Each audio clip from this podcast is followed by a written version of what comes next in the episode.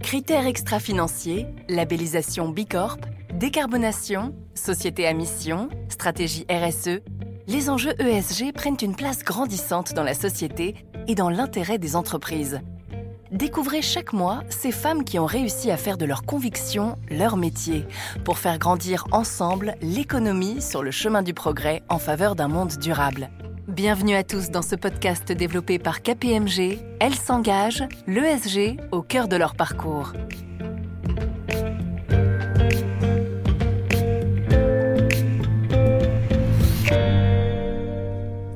Bonjour à tous. Nous sommes heureux de vous retrouver aujourd'hui pour un nouvel épisode du podcast de KPMG Elles s'engagent, où nous recevons chaque mois des femmes engagées aux convictions fortes qui font bouger les lignes. Pour cet épisode, nous avons une invitée un petit peu spéciale qui ne travaille pas dans une entreprise, mais qui œuvre au quotidien pour agir sur la coopération, la coalition des pouvoirs publics, des entreprises, des particuliers au service des océans, de l'eau et de la biodiversité. Nous avons le plaisir d'accueillir Sabine Roux Bézieux, présidente de la Fondation de la mer. Bonjour Sabine. Bonjour Gaëlle. Bienvenue sur ce podcast. Merci d'avoir répondu favorablement à notre invitation. On est ravis de vous avoir avec nous aujourd'hui pour revenir à la fois d'abord sur votre évidemment votre parcours de personnalité engagée, mais surtout pour bien comprendre euh, ce qui vous anime aujourd'hui autour de la mer, autour euh, d'une forme aussi d'advocacy, de conviction que vous portez à la fois dans la société civile, mais aussi auprès des entreprises. Est-ce que vous pouvez d'abord vous présenter et revenir rapidement sur votre parcours, s'il vous plaît? Bien volontiers. Euh, merci à vous de me recevoir sur votre podcast de, femmes engagées. Euh, moi, j'ai fait un parcours très classique euh, qui pourrait ressembler à celui de n'importe quel collaborateur de, KPMG, grande école de commerce et 13 ans dans le groupe Arthur Andersen, aujourd'hui disparu comme consultante à différents niveaux et dans différents pays en Europe. À la suite de la disparition d'Arthur Andersen, j'ai monté ma propre activité de conseil, puis je suis devenue chef d'entreprise. Et en parallèle, comme j'avais un petit peu plus de temps, j'ai pu m'engager dans toute une série d'associations qui est une manière d'agir pour le bien commun qui m'a toujours animée, qui vient de, mon enfance et dans laquelle aujourd'hui je me déploie au maximum puisque je préside la Fondation de la mer qui occupe la grande majorité de mon temps. Alors la Fondation de la mer, en deux mots, son impact, son implication, son rôle peut-être aussi, à la fois, encore une fois, auprès des entreprises, auprès des particuliers peut-être, auprès des pouvoirs publics? En 2009, s'est tenu, euh, vous vous en souvenez peut-être, le Grenelle de la mer, mhm. qui avait rassemblé pour la première fois tous les acteurs qui agissent euh, en faveur d'une mer libre, protégée et valorisée avec sagesse. Donc évidemment l'État, euh, puisque la mer est un, euh, relève du domaine public, et les collectivités territoriales, mais aussi les associations, les chercheurs, les entreprises. Et dans les recommandations du Grenelle de la mer, il y avait cette idée de doter la France, qui a le deuxième espace maritime au monde, d'une grande fondation pour la mer, comme nous avons une fondation pour le patrimoine ou une fondation pour la recherche médicale.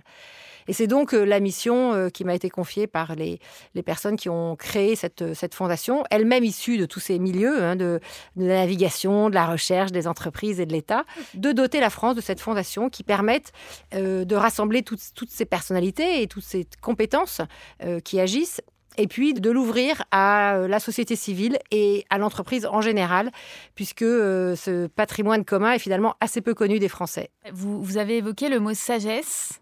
Euh, pourquoi sagesse? L'océan, c'est aujourd'hui le régulateur du climat. Quand on veut s'occuper du climat, il faut s'occuper de l'océan. L'océan, c'est l'hôte de 90% de la biodiversité sur la planète, avec un espace en trois dimensions dans lequel euh, la vie peut se déployer. L'océan, c'est l'origine de notre vie, il y a 3 milliards et demi, 4 milliards d'années. L'océan, c'est ce qui nous compose. Notre corps est fait à 80% d'eau euh, qui ressemble euh, étrangement à l'eau de mer. Donc l'océan est constitutif de notre vie et c'est à ce titre que nous devons nous en prendre soin, comme l'océan prend soin de nous. Or, on s'aperçoit que l'océan est en très mauvaise santé acidification par l'excès de CO2, biodiversité en perte, notamment sur les espaces les plus menacés comme euh, les récifs coralliens, les mangroves ou les herbiers de Posidonie en Méditerranée, et puis des milliers d'espèces qui sont en grand danger. Je pense aux mammifères marins, je pense aux tortues marines, et puis évidemment la surpêche qui abîme l'océan. Et donc nous avons besoin euh, de repenser un rapport à l'océan qui soit plus sage, comme euh, nos ancêtres le faisaient. Et c'est là où le rôle des entreprises est absolument majeur. Justement, en tout cas dans l'ambition affichée de la Fondation de la mer, on lit régulièrement que l'ambition est autour de la réconciliation de l'écologie et de l'économie, donc de tout ce qui va toucher effectivement au prélèvement euh, dans la mer, notamment pour la pêche et la surpêche. Comment est-ce qu'aujourd'hui on arrive à cette situation euh, par rapport aux océans et à l'économie qui s'est développée autour? Alors, en fait, si vous lisez, euh, si vous aimez les bandes dessinées, que vous lisez Astérix, vous allez retrouver euh, dans les Astérix tout ce qui fait l'économie maritime d'aujourd'hui. Mhm. Euh, la pêche, il y avait même déjà de l'aquaculture. Les, riches romains élevaient des poissons dans des aquariums. évidemment, les infrastructures portuaires, mhm. la construction navale, civile et militaire, même les pirates, et le transport maritime. Donc, toutes ces activités-là qui existent aujourd'hui et qui représentent la grande majorité de l'économie maritime existent depuis des millénaires et en fait depuis que l'homme va, va sur l'océan. Mais pendant des millénaires, la question de l'écologie n'a pas été majeure parce que euh, finalement, on était assez peu nombreux sur la planète et on avait un impact très faible sur le, bon état de santé de l'océan. Depuis la révolution industrielle, et c'est pas moi qui le dis, ce sont tous les scientifiques, euh, l'homme a détruit des milliers d'écosystèmes et des milliers d'espèces qui se sont éteintes. Mmh et donc aujourd'hui, le lien économie-écologie, d'ailleurs c'est la même racine, hein, oikos, la maison commune, mmh. ce, lien euh, ne doit pas relever d'un parti politique qui se dit moi je suis plus le parti de l'économie ou plus le parti de l'écologie, il mmh. doit être euh, intimement lié. Et quand des entreprises mettent en place euh, des, stratégies de biodiversité ou des stratégies de, développement durable, elles doivent faire partie du cœur même de la manière dont elles envisagent leur développement pour les années et les décennies à venir. On parle là du rôle des entreprises. Euh, on disait en introduction que le domaine de la mer, c'est un domaine public. Le président s'est quand même beaucoup engagé récemment sur la dimension des faux marins. Est-ce que c'est un enjeu pour vous qui prend de plus en plus de place euh, dans le dialogue public? Est-ce qu'il faut aller plus loin? Comment on peut mieux préserver l'eau avec la loi notamment? La Fondation de la mer, on agit à tous les niveaux. Donc on agit à un niveau de plaidoyer international. On est mhm. euh, membre ou agréé euh, auprès de l'Organisation des Nations Unies ou à l'ONU. Donc à ce titre, on siège dans un certain nombre d'organismes et en juin, quand s'est tenue la, négociation internationale pour lutter contre la pollution plastique, euh, nous étions au fond de la salle avec le même presque le même rang qu'un État, puisque nous avons pu euh, poser des questions et intervenir. Mhm. Donc on, travaille au niveau international, on travaille au niveau français, en faisant une action de plaidoyer auprès du gouvernement. Vous avez mentionné à juste titre les, grands fonds marins. La Fondation de la mer a sorti en juin 2022 une étude euh, sur les grands fonds marins qui tentait de réconcilier justement euh, économie et écologie. on l'a porté au plus haut niveau de l'État et un mois plus tard, à la conférence de l'océan de Lisbonne, vous vous souvenez, le président de la République qui s'est engagé à la stupeur de tous enfin, en faveur d'une interdiction totale de l'exploitation des grands fonds marins. Ce qu'il a renouvelé à la COP 27. Euh, et qu'il a renouvelé exactement à Sharm el-Sheikh mm. à la COP 27. La Fondation de la mer n'est pas étrangère du tout euh, à cette décision du président de la République. Donc c'est une deuxième manière d'agir. On agit au niveau international, on mm. agit au niveau national on fait aussi du plaidoyer hein, pour, pour les questions législatives. Je pense au plastique à usage unique. On a notre conseil d'administration Brune Poisson qui est à l'origine de, la loi AGEC pour mm. l'économie circulaire, donc qui a banni toute une série de, de plastiques. Euh, à l'époque, ça faisait hurler les industriels, sans doute beaucoup de vos clients. Il se trouve qu'aujourd'hui, tout ça s'est rentré dans l'ordre et c'est devenu une directive européenne et tout le monde trouve ça parfaitement normal. Mm. Donc la loi permet aussi de faire accélérer. Et là, les entreprises, évidemment, leur rôle, c'est de dire attention, euh, vous mettez en position de concurrence déloyale, etc. Mais le rôle du législateur et d'organisations comme les nôtres, c'est d'essayer d'aller plus vite. Et puis le dernier niveau auquel euh, la Fondation agit, c'est sur le terrain, avec des associations locales. On travaille avec 300 associations partout sur le terrain pour réparer euh, les erreurs commises. Donc de la restauration d'écosystèmes euh, en danger. Hein. On a du bouturage de corail, de la plantation de mangroves, également de, laminaires en Atlantique et de Posidonie en, Méditerranée. Et puis, et puis des chercheurs qui essayent de mieux comprendre cet océan qui est encore si méconnu pour vous les trois grandes actions à conduire pour mieux protéger l'océan dans les prochaines années Qu'est-ce que ce serait?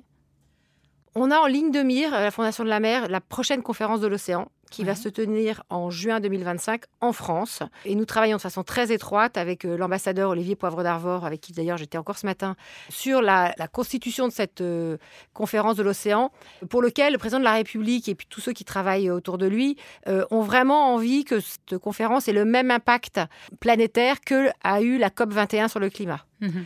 Donc c'est ça notre horizon, c'est 2025, cette conférence pour l'océan. La deuxième action qui nous semble très importante, euh, c'est la lutte contre les pollutions plastiques. Mhm. Au niveau mondial, on produit 450 millions de tonnes de plastique et 80% de ces plastiques ont une durée de vie inférieure à un an. Donc on voit bien que c'est complètement aberrant et c'est encore plus terrifiant quand on regarde les chiffres de l'OCDE qui indiquent que la production de plastique va doubler d'ici 2060. Sachant que explosion de plastique se fait en particulier dans les pays en développement, mmh, qui n'ont pas les moyens de les gérer. Donc ça, c'est un, c'est un, un, cauchemar total euh, dont il faut s'occuper. Et puis le troisième euh, enjeu euh, pour la France, c'est d'aller s'occuper de ces écosystèmes marins. On est le, par exemple le quatrième pays en termes de récifs coralliens. C'est assez peu connu, mais comme on est présent sur tous les océans de la planète, on a des récifs coralliens exceptionnels. Là, je mmh repars en Polynésie en, en octobre, justement pour aller regarder les associations et les scientifiques avec lesquels on travaille sur ces écosystèmes si fragiles et si précieux. Et sur ces trois grandes ambitions, et merci beaucoup pour ces détails, comment une entreprise peut contribuer, une entreprise qui a envie de s'engager sur cet enjeu-là, ou en tout cas qui, pour lesquels elle pense qu'elle peut apporter une pierre ou une contribution? Les entreprises ont un rôle absolument majeur parce que l'état de l'océan aujourd'hui, l'état de la planète dans son ensemble, est la conséquence des activités humaines. Je crois que plus personne ne le nie aujourd'hui. Mmh. Et donc, euh, les entreprises, et particulièrement les entreprises des pays développés, ont une responsabilité majeure d'inventer et de mettre en place un nouveau modèle qui ne soit pas émetteur de CO2 ou de méthane et qui soit euh, protecteur de la nature qui nous fait tous vivre. Et là, on en est loin. Euh, nous, on a regardé euh, avec la Fondation de la mer le CAC 40, et c'est de regarder celles qui étaient engagées pour l'océan. C'est totalement désespérant. Il y a celles qui en vivent. Bon, il y en a quelques-unes et elles mm. essayent vaguement de faire quelques actions, euh, mais c'est totalement désespérant. La qualité de vie que nos enfants et nos petits-enfants auront sur la planète dépend de la manière dont nos grandes entreprises mm. prennent sérieusement, je dis bien sérieusement, ce virage de la transition. Et aujourd'hui, à mon sens, on va beaucoup trop lentement. On va trop lentement, encore une fois. Il y a, y a, deux, leviers peut-être. Hein. Il y a effectivement euh, l'approche réglementaire qui, se met en place au niveau européen, au niveau français et au niveau international avec les SSB, mais qui, va au rythme, on va dire, euh, à la fois euh, sans doute du calendrier électoral et puis, et puis de ce qui est possible de faire à cette échelle-là. Et puis, il y a effectivement l'engagement des entreprises qui poussent euh, et par les talents sans doute et en face leurs clients, euh, mais qui euh, bah, y face aussi un contexte peut-être inflationniste, un contexte particulier aussi économique ces dernières années ou géopolitique. Dans les grandes actions qu'une entreprise peut faire aujourd'hui pour accompagner la Fondation de la mer, est-ce qu'on parle d'opérationnel? Est-ce qu'on parle de levier financier? Quel est l'accompagnement qui peut être envisagé? Alors, je, vais vous dire ce qu'on fait avec d'autres, d'autres entreprises. On, a hmm. des, euh, on, a, on a des, mécènes de petites, moyennes et grandes entreprises qui soutiennent des projets. Nous, on aime bien les faire dans la durée. Euh, parce que quand on parle de nature, on parle forcément de cycle long, on parle de saison, on parle, de, on parle en année, on essaie de, de, s'engager avec des entreprises dans la, dans la, durée. On monte des projets dans lesquels on, aime beaucoup engager les collaborateurs euh, de nos partenaires, parce que bah, ce sont les premiers ambassadeurs euh, de nos propres convictions. Souvent, alors, ce sont beaucoup des jeunes, parce que les jeunes sont aujourd'hui très sensibles à ces questions d'environnement et de lutte contre les pollutions, mais aussi des personnes un peu moins jeunes qui ont des enfants, qui entendent parler de tous ces sujets à l'école et qui sont eux-mêmes sensibilisés. Donc nous, on aime beaucoup engager les collaborateurs et puis, euh, puis d'aller financer des projets spécifiques. Alors ça, peut être des projets autour de l'éducation. Vous avez mentionné euh, les jeunes tout à l'heure. On est le partenaire du ministère de l'Éducation nationale avec des kits pédagogiques. Donc ça, c'est un point important. Des programmes de soutien d'associations euh, de terrain pour lutter contre les pollutions plastiques, des programmes très spécifiques de restauration de certains écosystèmes ou alors de protection de, de certaines espèces. On a un très beau programme en Méditerranée sur le Diable de mer, qui est une, une sorte de raid Méditerranée euh, magnifique, ou sur le dauphin de Risseau aussi en Méditerranée, euh, ou sur les tortues. On a aussi euh, des programmes scientifiques. On a des entreprises qui s'intéressent plus à la question de l'inclusion. Et ça, pour nous, c'est important puisque la mer ne doit pas être réservée à ceux qui ont les moyens d'y aller, mais doit être ouverte à tous, que ce soit des, des enfants de milieux populaires ou de personnes handicapées mmh ou des jeunes sous main de justice. Donc, en, les entreprises peuvent faire un petit peu leur shopping dans un portefeuille de, programmes qui, en fait, visent tous la même chose, hein, de dire la mer est à tous, euh, mhm. mais c'est à chacun de s'en occuper, de la, de la protéger, et chacun peut agir. C'est ça le plus important, chacun peut agir. Sabine, pour la sensibilisation des collaborateurs dans les entreprises, euh, on a déployé, c'est Cédric Ringelbach, je crois, a déployé la fresque du climat, qui est un outil aujourd'hui qui fonctionne bien et qui permet une première approche, une première sensibilisation quant au dérèglement climatique. Concernant la mer et concernant la, nature marine et maritime, euh, y a-t-il des outils que vous auriez développés avec la Fondation de la mer? Nous avons développé il y a trois ou quatre ans un outil qui s'appelle le référentiel océan qui est une transposition de l'objectif du développement durable numéro 14. Vous savez, il y a 17 mhm. objectifs du développement durable de l'ONU. Et le numéro 14, c'est celui de l'océan, et c'est celui dont les entreprises s'occupent le moins. Et donc, nous avons construit euh, un outil qui permet de transposer les 10 cibles de l'objectif du développement durable 14, qui sont pensés pour des États, pour les entreprises. En essayant de trouver des indicateurs, donc il y en a 44, qui soient le plus proches possible des indicateurs que les entreprises doivent déjà utiliser pour remplir leurs déclarations euh, extra-financières. Mhm. Donc on a construit cet outil et sur l'outil, donc il est accessible en ligne euh, et on a des, des- des consultants indépendants ou des, des spécialistes chez nous à la fondation qui peuvent euh, aider les entreprises à s'en servir. Et sur l'outil, on a construit un label avec Bureau Veritas qui s'appelle Ocean Approved approuvé pour et par l'océan, Se- s'engagent les entreprises qui veulent montrer euh, qu'elles agissent pour l'océan que ce soit dans tous les secteurs. On a une entreprise euh, qui fait de- des data centers ou une entreprise dans le transport maritime, évidemment. Une entreprise qui euh, fait des produits cosmétiques qui sont labellisés euh, parce qu'elles elles ont voulu montrer à leurs collaborateurs et à leurs clients qu'elles en faisaient un petit peu plus pour l'océan que leurs concurrentes. Très bien. Et donc, ça vient compléter des labels euh, existants sur d'autres d'autres enjeux, tels que la nature, tels que les écocerts, tels que la- les labels bio, etc. C'est un label complémentaire dédié à l'océan et c'est le seul qui existe. Il faut savoir que nos, nos outils sont aussi labellisés euh, par l'ONU, par le programme de la décennie des sciences de l'océan. On a fait labelliser nos produits pour qu'ils soient euh, reconnus euh, comme euh, ayant une valeur ajoutée pour les entreprises. Donc, toutes les entreprises qui veulent s'engager via ces 44 indicateurs peuvent utiliser ces outils-là? Exactement, elle c'est disponible en open source. Super. Dans les leviers d'action de, de l'entreprise, vous parliez tout à l'heure euh, d'innovation. Euh, on a déjà échangé ensemble sur Monsieur Gilles Boeuf, qui parle beaucoup d'innovation et de tout ce que la nature aussi nous apprendre sur ce volet-là. Comment est-ce que l'innovation peut résoudre un certain nombre de problématiques qui sont liées à l'océan aujourd'hui? La bonne nouvelle, c'est qu'on ne connaît finalement pas grand-chose sur l'océan. Euh, Les scientifiques, euh, Gilles Boeuf en, pre- en premier lieu, nous disent qu'on a probablement entre 85 et 90% des espèces dans l'océan qui sont encore à découvrir. Alors certes pas des grands mammifères marins ou le, colossal euh, calamar, mais des, bactéries, des tout petites espèces qui vivent soit en bordure d'océan, soit dans les grandes profondeurs, qui sont aujourd'hui totalement méconnues. Petite anecdote, mais dans les années 70, le commandant Cousteau euh, avait décrété qu'au-delà de 100 mètres de profondeur, il ne pouvait pas y avoir de vie parce qu'il n'y avait pas de lumière. Or, depuis, on a découvert la chimiosynthèse et on sait qu'il y a une vie absolument foisonnante euh, dans le fond de l'océan. Mm. En revanche, cette vie n'est pas étudiée.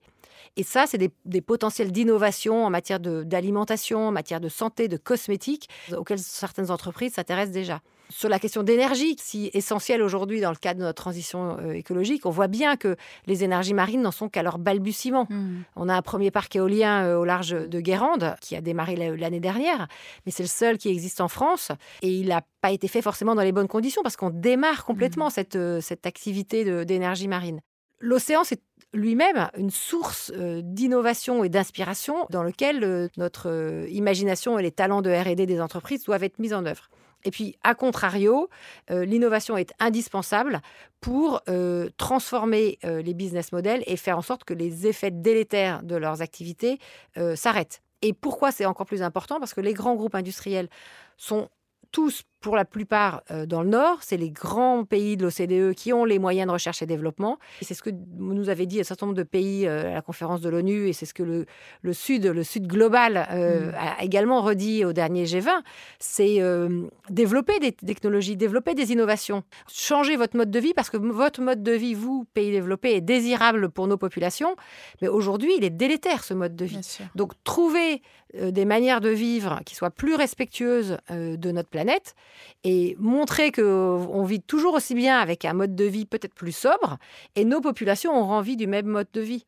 Qui a à la fois un rôle euh, de guide, un, rôle de pionnier, et puis un investissement qui est quand même là, qui doit, qui doit se tenir effectivement dans ces pays-là. Vous parliez tout à l'heure de votre rôle vraiment euh, à l'intérieur de la société civile, auprès des entreprises, auprès des pouvoirs publics.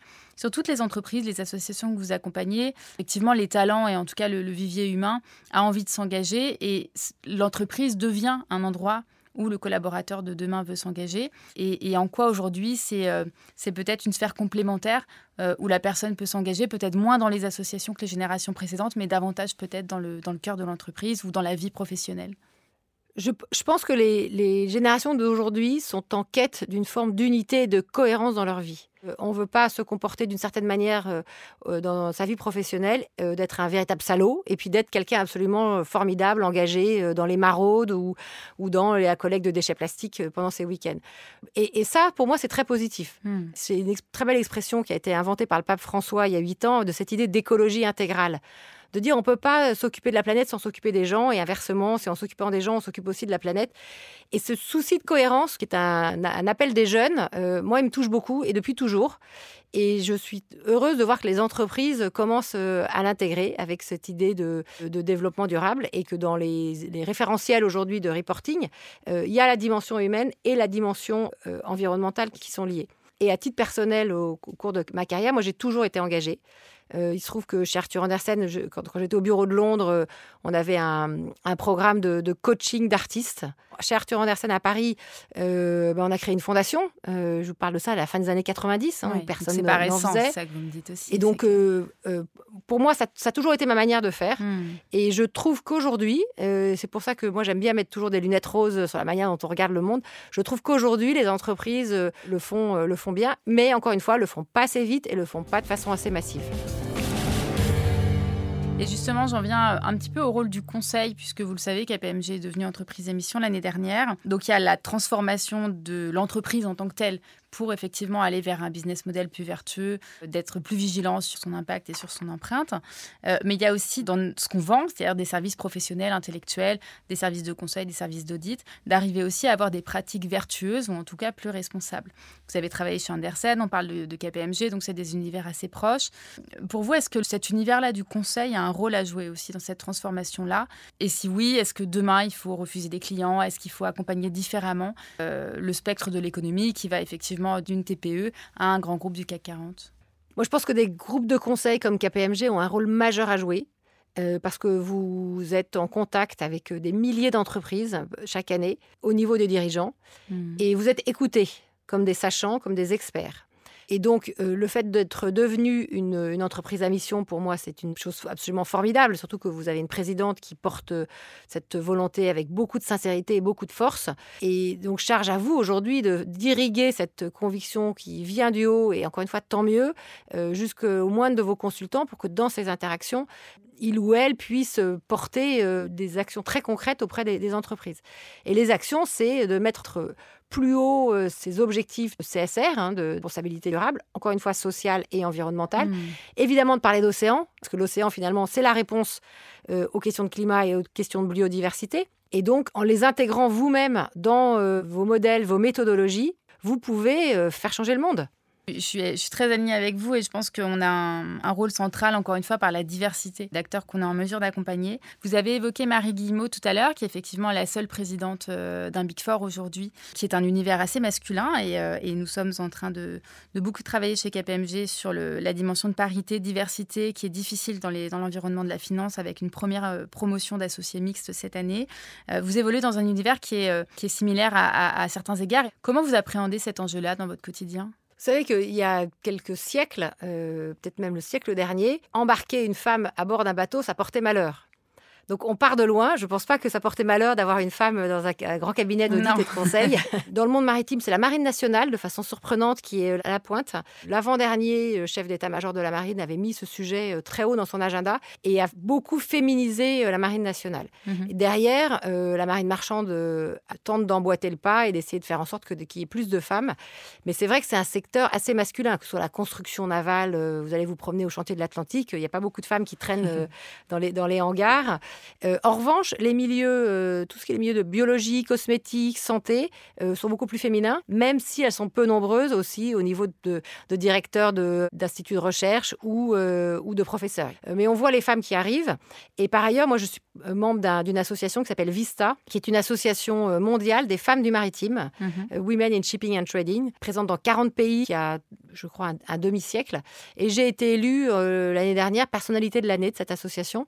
Et c'est intéressant parce que, un petit peu comme aujourd'hui, où je suis non pas reçue comme, euh, comme chef d'entreprise, mais présidente de fondation, eh bien, Vista m'avait euh, choisi euh, au niveau international comme première non issue, non, non chef d'entreprise, qui pour moi est un signe que le monde maritime s'ouvre non seulement aux femmes, bien sûr, mais aussi à ces questions de, biodiversité, de respect du vivant, de respect de l'océan, et l'intègre dans sa, sa, manière de faire du business.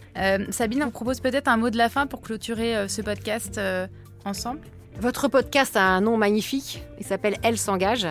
Et j'aurais presque envie de vous le renvoyer en disant engagez-vous, que vous soyez elle ou il, engagez-vous pour l'océan. Euh, il y a plein de manières de le faire et chacun peut agir. Il n'est pas trop tard. Je lutte contre toutes les visions euh, catastrophistes de la planète. Allez-y, engagez-vous et n'hésitez pas à nous contacter à la Fondation de la mer. Mille merci Sabine pour votre temps, pour être venue euh, nous rencontrer euh, et, nous donner toute cette visibilité sur les actions qui sont conduites par la Fondation de la mer et surtout la manière dont un collaborateur, un particulier ou une entreprise peuvent s'engager. Merci beaucoup. Merci Gaëlle et merci à KPMG de m'avoir reçu. Vous avez écouté Elle s'engage, l'ESG au cœur de leur parcours, un podcast proposé par KPMG. Retrouvez tous les épisodes sur l'ensemble des plateformes d'écoute et sur kpmg.fr.